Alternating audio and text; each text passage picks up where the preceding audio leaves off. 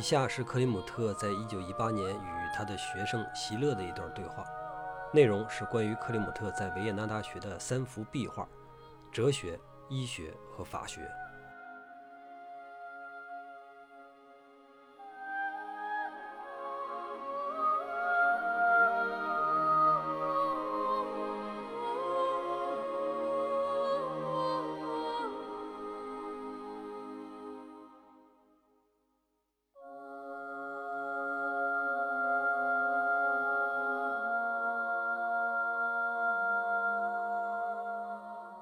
我们从一八九九年的最后一个夜晚说起吧。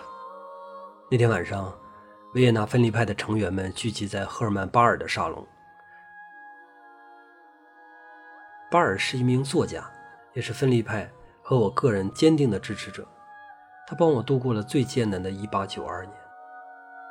那一年，父亲恩斯特相继离世，我想突然就开始对生命产生了怀疑。有好多次冲动，都想跟他们一起走了。现在想起来，我需要感谢的就是巴尔，当然还有艾米丽。艾米丽让我感受到的是爱，而巴尔他让我清晰地意识到，我这一生到底有多么的幸运，因为我遇到了艺术。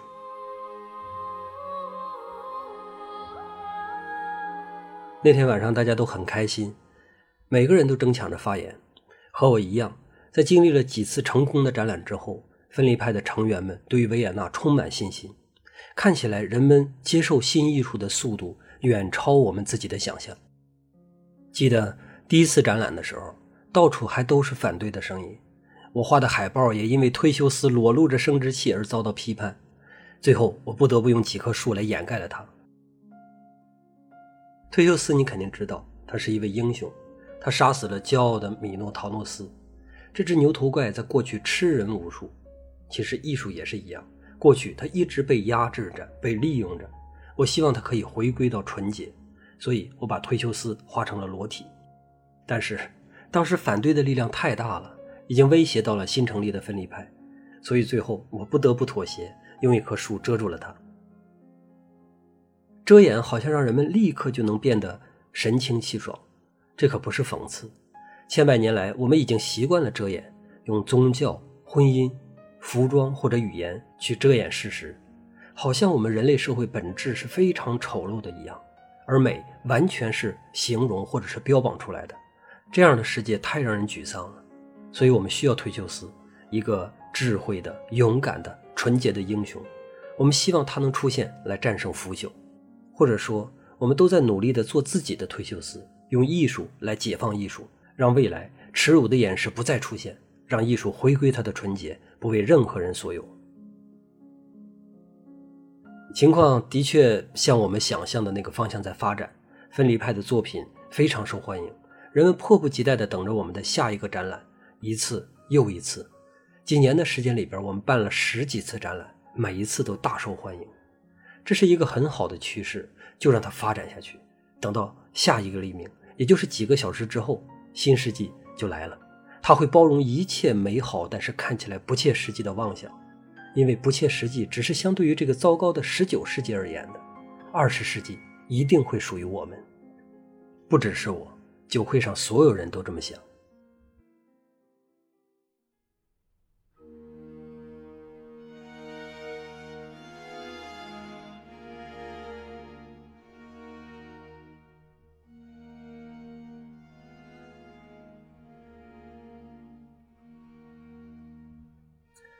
一九零零年的第一个清晨，我一个人漫步在戒指路上。你知道我那是要去找点什么，但是眼前一切如常。说实话，我是有一些失落。我知道成年人不应该期望事情会突然间发生，但是我也知道，有一些事情如果它不是瞬间发生的，可能就永远不会再发生了。街上就有零星的几个人，看起来和我差不多，都非常努力地在空气里边寻找新世纪的味道。但是很遗憾，一丝都没有。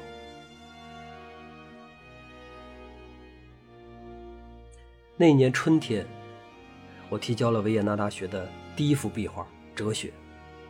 我承认，并没有按照当初的计划，因为他们要求我在画里边表现出光明战胜黑暗。我很清楚，光明战胜黑暗这种画应该怎么画，才能讨他们的欢心。就像雅典学院一样，把一大群著名的人物塞进去，他们一定非常开心。二十岁的我就已经非常擅长这么做了，但是我现在不是二十岁，我是一个成熟的艺术家，我的责任是创造真诚的艺术。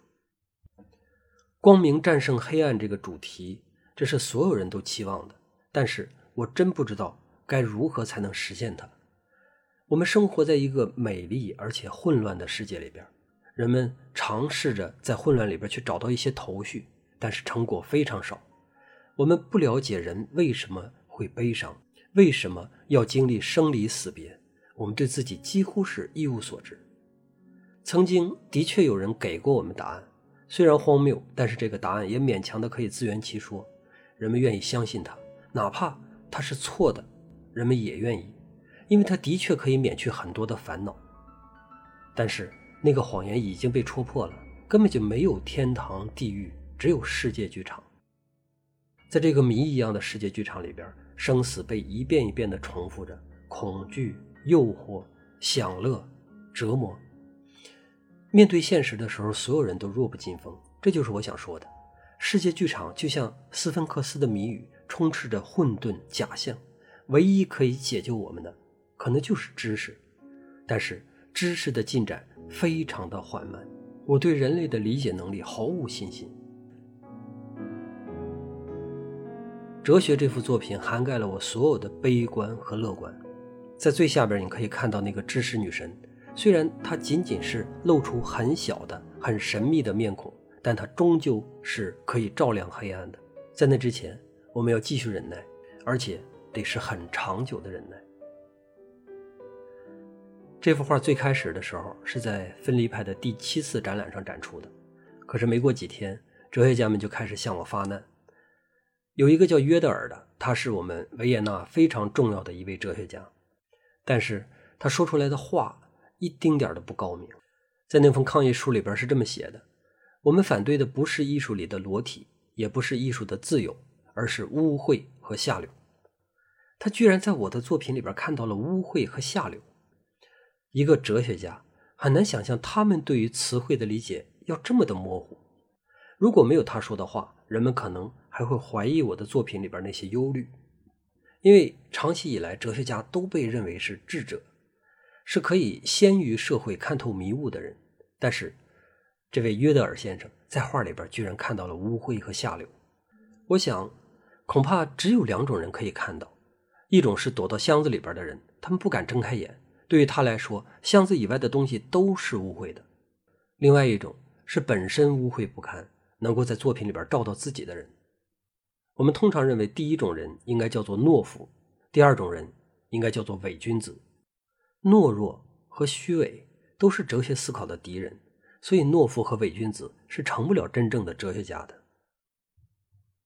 不过，我倒应该感谢约德尔先生，还有剩下的十几位哲学家，他们印证了我在作品里边流露出来的对他们的不信任。不只是我，失望的还有很多人。有一个艺术史学家叫维克霍夫，你认识他？对。他特意跑到了哲学系做了一场讲座，名字叫做《什么是丑陋》。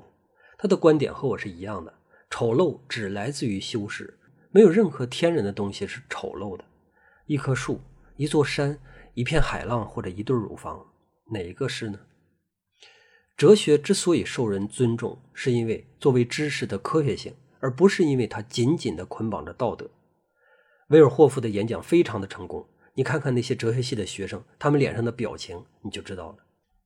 而约德尔他们呢，则是气急败坏，在他的哲学社，在他们最擅长的明辩当中，他们输掉了尊严。于是，他们就开始动用了下三滥的手段，他们跑到报纸上去挑唆民意，甚至不惜为我和维克霍夫扣上犹太教徒的帽子。所有人都知道，我们两个根本就不是犹太人。不过，他这招还真的很管用。那个时候，排犹的风气已经很浓，而市民们缺乏明辨是非的能力。只要沾上“犹太”两个字儿，他们就会展现出敌意。不久之后，在艾米丽的裁缝店里边，我曾经被攻击过，对方的表情我到现在都忘不了。那不是因为愤怒，而是因为无知。当时谁也没有想到，排犹的情绪会越来越严重，演化到今天这个样子。你看，今天犹太人活得有多艰难。比如弗洛伊德，我知道你很喜欢他。弗洛伊德正在做非常伟大的事儿，如果不是犹太身份的话，他可能早就成功了。我和约德尔他们的对峙没有维持太长时间，因为那年秋天，哲学在巴黎世博会上得到了金奖，所有参展的外国画家的金奖。人们看到了荣誉之后，好像立刻就明白了我和犹太教徒没有什么关系，然后报纸上一片歌功颂德，约德尔他们也瞬间销声匿迹。是很好玩，是吧？现实往往都是这样。第二年的时候，我画完了医学。和哲学采用的是同一个构思，都是世界剧场。这是因为我想把哲学或者医学之类的问题放到更大的环境中去讨论。然后一模一样的事儿又发生了一次，这次是医生们。医生们比哲学家们看起来其实更客观，他们没有指责作品下流、淫荡等等，他只是说我忽略了医学最重要的两点：预防和治疗。如果我是一名医生的话，我可能也会同意他们说的，但是我不是。但是普通人并不意味着无知啊，因为我见过很多对艺术很有见解的外行人，他们最大的优势就是没有义务去面对每一个细节，从而他们可以在更宏观的角度上去思考。的确，有一些画家会盲目的否定他们来确定自己的权威，但我觉得这不应该，因为这样只能暴露我们自身的浅薄。我想医学也是这样的。我是一个外行人，但我知道人最大的疾病是衰老，生命最大的敌人是死亡。但是人类历史上医学所取得的所有进展，对此都还束手无策。我没有诋毁医学工作者的意思，但是我真不想盲目的去夸赞他们。从生命的角度上来看，目前的医学还相当原始。你看画面右侧的这群人，就是我们在医学的无奈之下所经历的生活。医学应该始终寻找它的终极目标。我把它们放到画的左侧，你看那个年轻的、健康的、精力旺盛的身体，还有那个充满阳光的新生儿。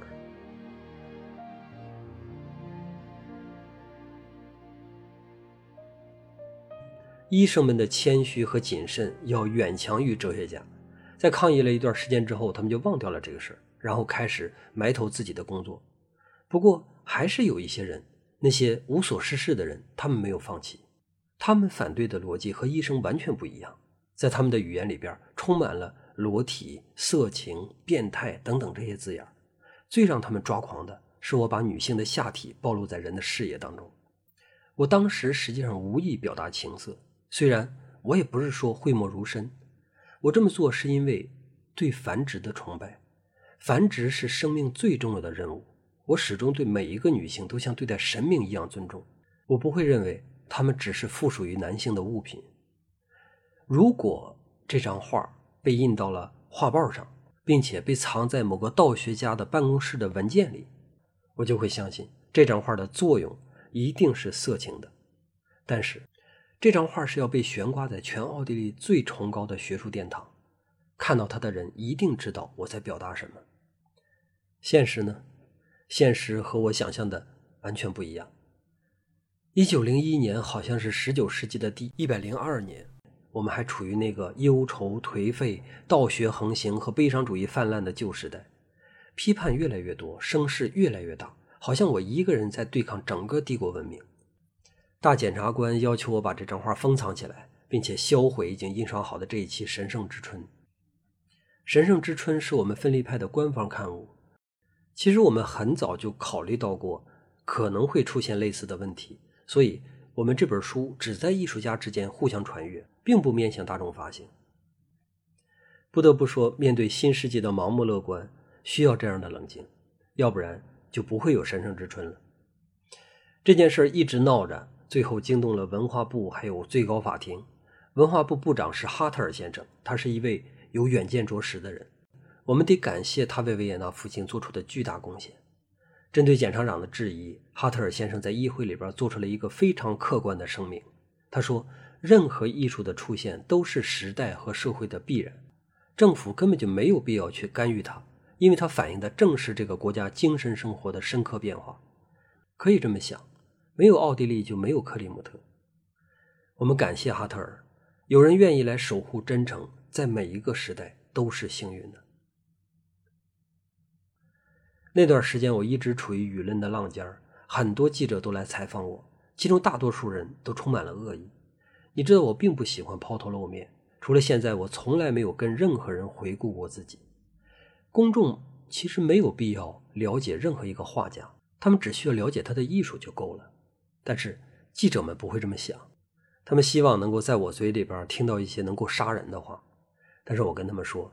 每当我画完一幅画，就再也不愿意用语言去阐释它，无论面对的是谁都一样。然后他就问我：“难道你不怕没有人喜欢吗？”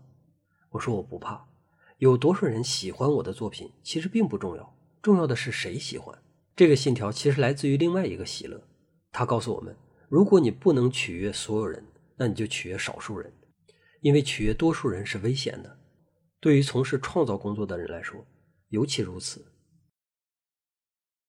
说到这儿的时候，一般记者们就不会再讨论画的问题了，因为他们在画里边找不到漏洞。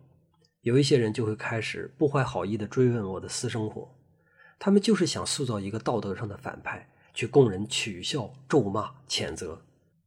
记者们都是这样，他们在讨好读者，他们的工作就是通过制造糟糕的范例，好让读者获得良好的自我感觉。有那么一刻，说真的。我的确是想向他袒露一切，光明正大的告诉他我的生活是什么样子。但是，我又想了想，没有必要。即使人们已经彻底接受了我的艺术，也很难完全接受我的生活观。你知道为什么吗？因为不是每个人都有我这么幸运遇到这些可爱的女性。依我看，对于大多数人而言，爱就是粗暴的、绝对的占有。而不是无私和坦诚。你知道，人是没有办法想象自己认知范围以外的事物的，所以他们根本不会真正的去相信爱。有的记者偷偷的去采访艾米丽或者玛丽或者是其他人，但是他们什么都得不到，然后在他们的小脑子里边就会产生各种各样的猜想，因为他们真的无法理解这些爱都是真实的。我们回到画上吧，我们的爱情观不同。除了祝福之外，我也没有什么要告诉你的。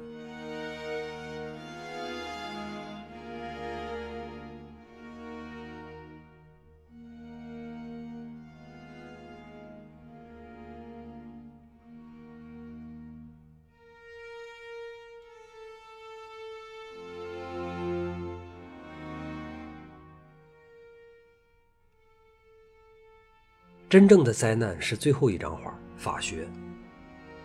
这也是我最后的一次为官方作画。从那之后，我就发誓再也不接受任何的公共项目了。法学是什么？我曾经认真的思考和观察过。不仅看当下，我还认真的去翻看了法律从它出生以来，在社会上它到底扮演了一个什么样的角色。我得到的结论是，法律只是一种力量，而且是一股极为残暴的力量。克劳斯批评我说我。看待法学过于的狭隘，说我对法学的认识已经被罪行和惩罚给耗尽了。他认为法律应该代表公平和正义，应该是一个蒙着眼睛、拿着天平和利剑的女性形象。我也那么认为过，这显然是自欺欺人。公平的面具上爬满了寄生虫，人们只是视而不见，只是装作它不存在而已。巴比伦的法律规定，如果主人杀死了别人的奴隶，赔偿是把他自己的一个奴隶交出来让对方杀死。希腊的法律毒死了苏格拉底。十二铜表法规定，父母必须立即杀死有残疾的出生儿童。中世纪的法律畸形到让人发指，好像看起来只有拿破仑这个侵略者的法律还体现出了那么一丁点的公平的原则。但是你再看看今天犹太人的境遇，如果正义需要条件的话，那么。它还能叫做正义吗？我去法院调查了大量的案宗，你猜怎么样？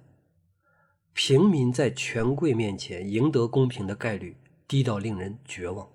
法律从始至终都在赋予特殊的权利，真正的公平从来都没有发生过。我看到有一些人在讨论关于我画里的那个老人，他到底是不是无辜的？其实我想跟大家说，这真的不重要。我们只需要知道他是弱势就可以了。他可能偷了两个面包，也可能打碎了雇主的花瓶。这样的错误我们每个人都会犯，但是，一旦错误的对象错了，那么在力量的催化下，他就会受到超出界限的惩罚。甚至，如果那份力量真的想那么做的话，到底有没有错误都不重要。你看到那个巨大的章鱼了吗？相比之下，老人的背影是不是有一种无力感？我告诉你，他其实就是我们每一个人。克劳斯提到的那些女神，我的确画了那些女神。在这种时刻，她们不是应该站出来吗？不，她们都是在远远的站着，就跟佛龛里的雕像一样，冷漠的、无用的。法律真正的主人不是他们，是谁？是那些躲在神像背后的那一张张盛气凌人的脸。我只是一个画家，对于改变法律现状根本就没有兴趣。但是当我去描述它的时候，我必须保持诚恳，这是艺术家最基本的职业操守。我可以想象这张画会为我迎来什么样的阻力，但是我也相信一定能够有人去理解它。如果法学真的有意义的话，他就应该承认自己目前还没有办法做到真正的公正。的确，事情跟我想象的发展方向是一样的，但是强度完全不同。我以为批判可能只会针对这幅画，最终也一定会有人站出来，以宽容的姿态去接受这份质疑，但是没有。所有的力量都在试图否定。先是美术学院，他们拒绝在我的教授任命书上签字；然后是议会阻止这幅画代表奥地利去参加美国的圣路易斯世博会；最后是维也纳大学拒绝承认这三幅画。那段日子的确非常难熬。有的时候我们会认为自己能够抵抗很多的风险，但是风险真的来临的时候，你才会发现你自己到底有多么的虚弱。我提出过一个方案，就是把政府的定金退回，然后他们把画退给我。既然我们没有办法互相承认，那我们分道扬镳就好了。在巴黎世博会的时候，有一位德国的绅士要花很高的价格购买哲学，然后我拒绝了，因为我认为它并不属于我，它属于帝国，属于大学，属于政府。但是可笑的是，他们现在都不认这张画了。我天真的以为政府可能会同意我的方案，因为它看起来对双方都很公平。马奇很早就完成了第四幅神学，然后官方很满意。我觉得完全可以用马奇再重新画我的这三幅，这样他们看到的都是他们希望看到的。用这样的一个解决办法，我甚至觉得我可以为大学承担一些金钱补偿。但是不久之后，他们就通知我，他们以我没有如期交付为由。对我处以非常高的罚金。按照当时的水平来说，任何一个画家努力一辈子都不可能赚到那么多的钱。我知道他们就是想把我关到监狱里边去，永远没有机会再去说真话，或者他们还有更大的企图，以我为例去颠覆整个分离派，甚至是全国的革新者。实际上，他们真的是差一点就赢了。分离派就是在这一年开始瓦解。有一半多的画家迫于压力开始回归学院。作为主席和副主席，我和摩尔一直都在坚持，但是那种情况，我们的坚持真的就像一个非常无聊的笑话一样。最终，我们也都只能是放弃、辞职，然后把分离派又交给他们。这是十九世纪的第一百零六年，也就是我遇到你的前一年。我又一次陷入到安斯特去世之后的那种状态。我经常问自己：我们是失败了吗？是不是彻底的失败了？然后我想到了一九零零年的第一个黎明。真的一切都没变。有些事情如果不是瞬间发生，它就永远不会再发生了。这句话就像诅咒一样，一直徘徊在我的脑子里，让我越来越相信没有办法对抗的宿命。但是好在我错了。时代实际上变得很厉害，只是我身处其中难以察觉而已。随后的这十八年里边，我一次一次认识到这个变化的结果，有一些令人振奋，当然也有一些令人绝望。零六年的时候，我遇到了你，那时候你才十六岁，完全是个孩子。零八年的时候，我又遇到了可可什卡，你们为艺术改革找到了一个新的解决方案。这个方案原来我以为就是分离派。因为只有集体的力量才能去对抗另一个集体。如果分离派失败了，那么革新也就失败了。但是你们完全无视规则，在分离派之外创造了一些个人的阵地。你们做的不是对抗，而是消解。我想说，你们的行动相当的成功。当然，这其中一定也有我的一份。但是我必须得告诉你，如果不是你们几个年轻人以你们的活力来激发我，我可能永远都不会踏出外边这扇门了。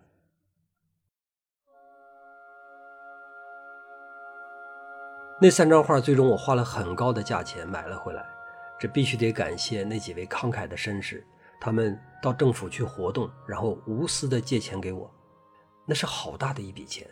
当初政府去设定这个价码的时候，他们自己都会觉得这个价钱很离谱。可以想象，当初他们一定是自信满满的环顾了一圈，然后确定我没有任何一个朋友能够拿得出这份钱。但是他们万万没想到，最终帮我的。是他们认为在自己队伍里边的人，这可能就是答案。就算是既得利益者，也有人渴望塑造新的世界。